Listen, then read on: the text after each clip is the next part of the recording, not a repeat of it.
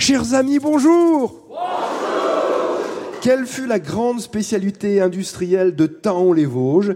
Ceci d'ailleurs jusqu'au tout début du XXIe siècle ce fut le textile, et en particulier la blanchisserie et la teinturerie. Taon-les-Vosges possède d'ailleurs un patrimoine bâti hérité de cette riche époque industrielle, de nombreuses maisons de maîtres et des cités ouvrières, et la rotonde, la rotonde dont on va parler, dont on a déjà parlé, dont on va reparler cette semaine, c'est le symbole de la ville. Autrefois, c'était le foyer social des ouvriers de, l'usine euh, BTT, blanchisserie et teinturerie taonnaise. Elle a été construite, cette rotonde, partir de 1910 et étendue euh, au cours des années 1920. Et aujourd'hui, c'est un pôle culturel. La grande salle de cette rotonde est décorée de peintures murales et elle possède une très belle verrière sous le dôme. Et d'autre part, il y a un théâtre qui est la réplique du théâtre parisien du Châtelet. Les Taonnaises et Taonnais sont au nombre de presque 9000. Ce sont les habitants de cette ville de Taon-les-Vosges, qui n'est pas très loin au nord d'Épinal. Ne confondons pas le département des Vosges avec le massif des Vosges, au passage. En réalité, c'est la partie orientale du département qui est montagneux. À Taon-les-Vosges, on accueille les candidats sélectionnés pour aujourd'hui. Candidates et candidats, bien sûr, du haut mixte. Annie Arouet et Sébastien Mathieu.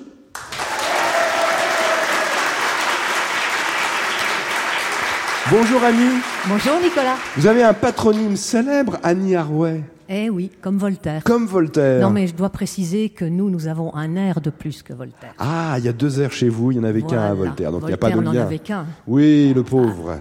Euh, pas de lien de parenté, donc. euh, Non, avec a priori non. A priori non. Ah, il pourrait y avoir des erreurs de Mais transcription. peut-être en creusant. euh, Bon, la généalogie n'est pas votre euh, domaine. Pas vraiment, non. Pas vraiment. Non. Que- Quelles sont vos occupations principales, Annie, alors? Je fais pas mal de sport. Je joue beaucoup au Scrabble, Oui. au bridge. Je marche. Je fais du ski en hiver. À Gérardmer quand il y a, quand il y a de la neige, évidemment. Et qu'est-ce que je fais? Ben, J'arrête pas, quoi. Oui, en gros, c'est ça. hein. J'arrête pas. euh, Je vois des copines, euh, tout ça. Annie, vous jouez aujourd'hui avec Sébastien Mathieu, puisque vous avez été sélectionné juste avant le début de l'émission. Bonjour Sébastien. Bonjour Nicolas. Vous habitez à côté d'Épinal? Oui, c'est ça. Comment s'appelle votre Un commune petit village euh, qui s'appelle Sanché. Alors Sébastien, vous m'avez dit juste avant le début de l'émission, est-ce que je peux être franc avec vous? Je ne connaissais pas le jeu des 1000 euros jusqu'à il y a peu de temps. Oui, c'est ça. Ah, Il ça, y a c'est bien. à peu près deux mois. Enfin, c'est bien que vous le connaissiez maintenant, je veux dire. Voilà. Comment ça s'est passé? En fait, c'était une amie qui m'en parlait beaucoup. Monique, elle se reconnaîtra. Et puis, euh, il n'y a pas longtemps, j'ai eu la curiosité un peu de, de découvrir. Bien aidé aussi par le fait que l'émission euh, a été transférée euh, À en la- version télévisée, et puis Ouais. moult reportages dessus Oui. qui ont suscité ma curiosité. Et... Voilà. Et voilà, un nouvel adepte du jeu des 1000 euros. Voilà. On devient vite accro. C'est vrai? Oui. Ah bah écoutez, ça nous fait plaisir, hein, vraiment. Sébastien, euh, quelle est votre activité professionnelle? Je suis intendant dans un collège. Et vous aimez écrire Qu'écrivez-vous par exemple? Bah, Un petit peu de tout. Au début, je m'étais lancé avec euh, des nouvelles, un petit peu avec des, des concours, ce qui permet de, de se forcer à écrire sur un thème. C'est assez stimulant pour l'inspiration, puis souvent c'est avec certaines contraintes euh, de taille, euh, Ah oui. de délai, tout ça. Ah, ah. Et puis après, sinon sur du plus long terme, euh, quelques, quelques romans, un petit peu irrigués par, euh, par quelque chose que j'aime beaucoup, qui est le manga. Ah, ah. Et euh, notamment tout ce qui est base de shonen et neketsu, donc pour le dire en français, plutôt sur les, des récits initiatiques avec euh, du dépassement de soi. Rien de publié pour l'instant? Non, rien. Ça va venir? Peut-être. Peut-être. On verra. On suivra ça.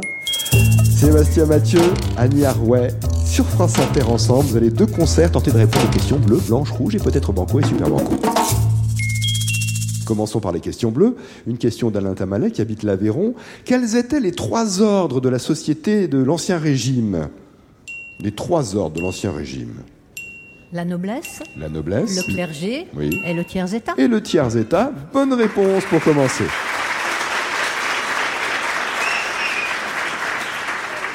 Question bleue aussi de la part de Christiane Baudin à Marmande dans le Lot-et-Garonne. De quelle dynastie était issu Nicolas II, le dernier tsar de Russie, euh, exécuté en 1918 Les Romanov? La dynastie des Romanov en Russie. Autre question bleue d'Isabelle Ayou à Épinay-sur-Odon dans le Calvados. Quel est le nom de ce fleuve côtier qui est long de près de 170 km quand même, qui prend sa source dans le département qui porte son nom et que je ne vous donnerai pas, qui traverse les villes de C et d'Argentan et qui se jette dans la Manche à Ouistreham? Quel est ce fleuve côtier? Ah oui. c'est pas la touque, c'est pas la touque, c'est. Ah, non, je crois pas la touque, elle se jette à Deauville. Non, c'est- bah, on, peut dire, on peut toujours dire la touque, mais. Mais dites-moi, oui. La touque? Eh bien, ce n'est pas la Touque. Non, non. Moi, je connais que ça. Ce fleuve prend sa source dans le département qui porte son nom. Le Calvados Ce n'est pas le Calvados. L'Orne Non. C'est l'Orne, Sébastien, le nom de ce cours d'eau. Allez, hein. Fleuve côtier, l'Orne. Bravo. Bravo. Question blanche à présent. De Jean-Louis Salle à Salèche, en Haute-Garonne, on connaît le Sansonnet sous un autre nom, lequel? Le Sansonnet. Les tourneaux? Les tourneaux, le Sansonnet, c'est le même oiseau.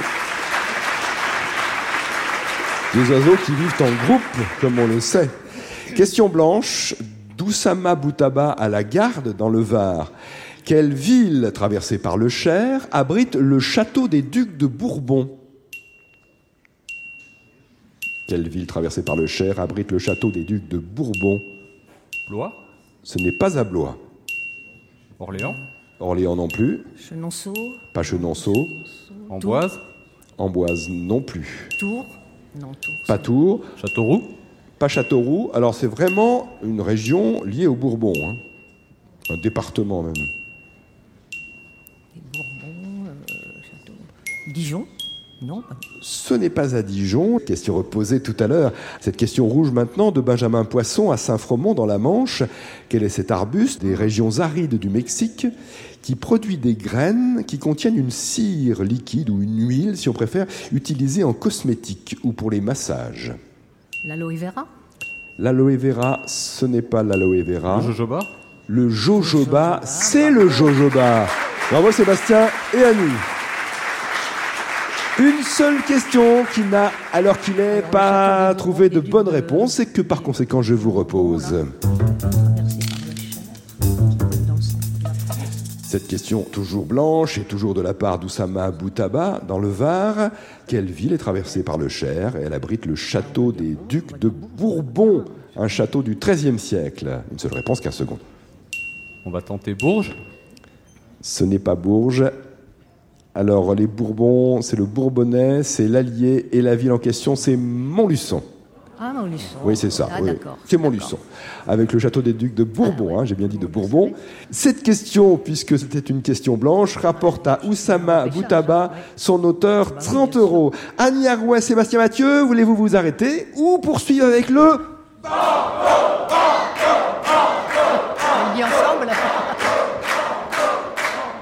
Banco Banco. repêchage à cause, entre guillemets, de, de Montluçon et du château des Ducs de Bourbon. C'est une voix de France Inter qu'il faut identifier, écoutez bien. Et ce chroniqueur fait un caramel, écoutez-le. Dans une casserole, je vais faire un caramel à sec avec 160 grammes de sucre semoule que je verse en deux fois. Quand j'obtiens un beau caramel au reflet ambré, attention surtout à ne pas trop le pousser en cuisson parce qu'il ne faut pas qu'il tire sur l'amertume. J'ajoute 20 centilitres de crème liquide que j'ai préalablement fait chauffer au micro-ondes.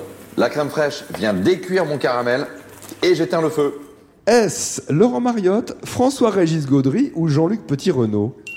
Laurent Mariotte, François-Régis Gaudry, Jean-Luc Petit-Renault. Gaudry? François-Régis Gaudry C'est bien François-Régis Gaudry, effectivement, que vous retrouvez sur France Inter, bien évidemment, et sur tous les réseaux, parce que très régulièrement, il nous donne des recettes. et C'était d'ailleurs sur un réseau qu'il donnait cette recette de caramel. Bonne réponse et banco. Le jeu des 1000 euros sur France Inter. Question pour vous, Annie et Sébastien. Question pour tous, de la part de Michel Bretodeau à Paris 11e. Il faut trouver une année à partir de quelques événements qui se sont déroulés au cours de, de l'année en question.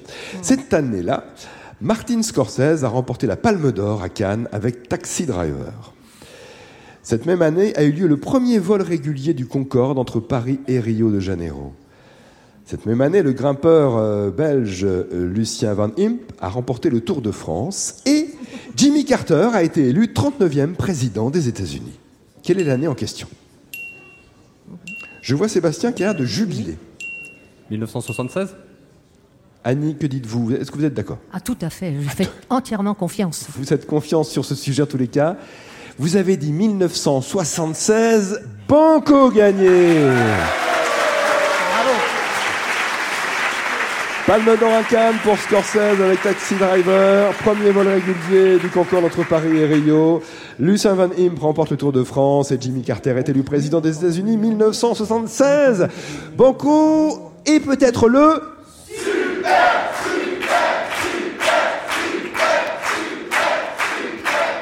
en remettant tout en jeu, évidemment. Super. Super. Super Banco Nos candidats, en général, pas toujours, mais très souvent, veulent aller jusqu'au bout. Jean-Claude Bernard de Talent, près de Dijon, vous demande une invention, vous demande de trouver une invention. En 1947, trois ingénieurs américains des laboratoires Bell, John Bardeen, Walter Brattain et William Shockley, ont été à l'origine d'une invention qui a révolutionné le monde de l'électronique et de l'informatique. Ils ont reçu pour euh, ces travaux le prix Nobel de physique en 1956. De quelle invention s'agit-il?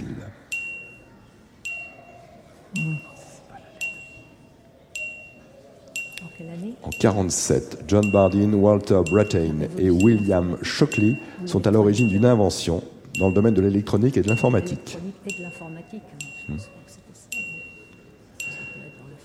Des travaux sur les semi-conducteurs, prix Nobel de physique en 1956. Ils ont inventé un composant, disons.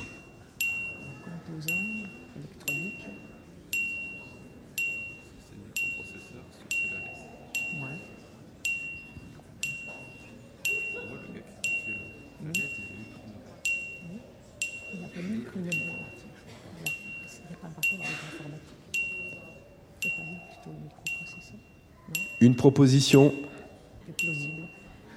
La LED? Ce n'est pas la LED, je suis navré, c'est le transistor. Ah, tout bêtement. Tout bêtement, comme vous Ah, dites. Ils ont inventé le composant électronique transistor, contrôlant ou amplifiant des tensions et des courants électriques. Oh, Ils ont ouais. découvert en quelque sorte l'effet transistor. Évidemment, par analogie, on a appelé Ah, les, ouais. les récepteurs radio portables transistors, mais ils sont les inventeurs du transistor. Jean-Claude Bernard On Talent aurait pas reçoit 45 euros. Annie Harouet et Sébastien Mathieu, le transistor. Ah, bah. France Inter, FM et DAB+. Et la boîte de jeu, le quiz des 1000 euros, coédition France Inter et Marabout. Bonne journée. Et pour le spécial jeune, à demain, si vous le voulez bien. Merci Nicolas. Nicolas Stoufflet et Yann Pailleret vous donnent rendez-vous pour des enregistrements du jeu des 1000 euros. Aujourd'hui dans l'Allier à Ébreuil, à la salle polyvalente d'Ébreuil, à 17h et à 18h30. Demain à Aubusson, dans la Creuse, au théâtre Jean Lursa, mêmes horaires, 17h et 18h30. Jeudi, ça se passe à Châteaumeillan dans le Cher et vendredi à Gimouille dans la Nièvre.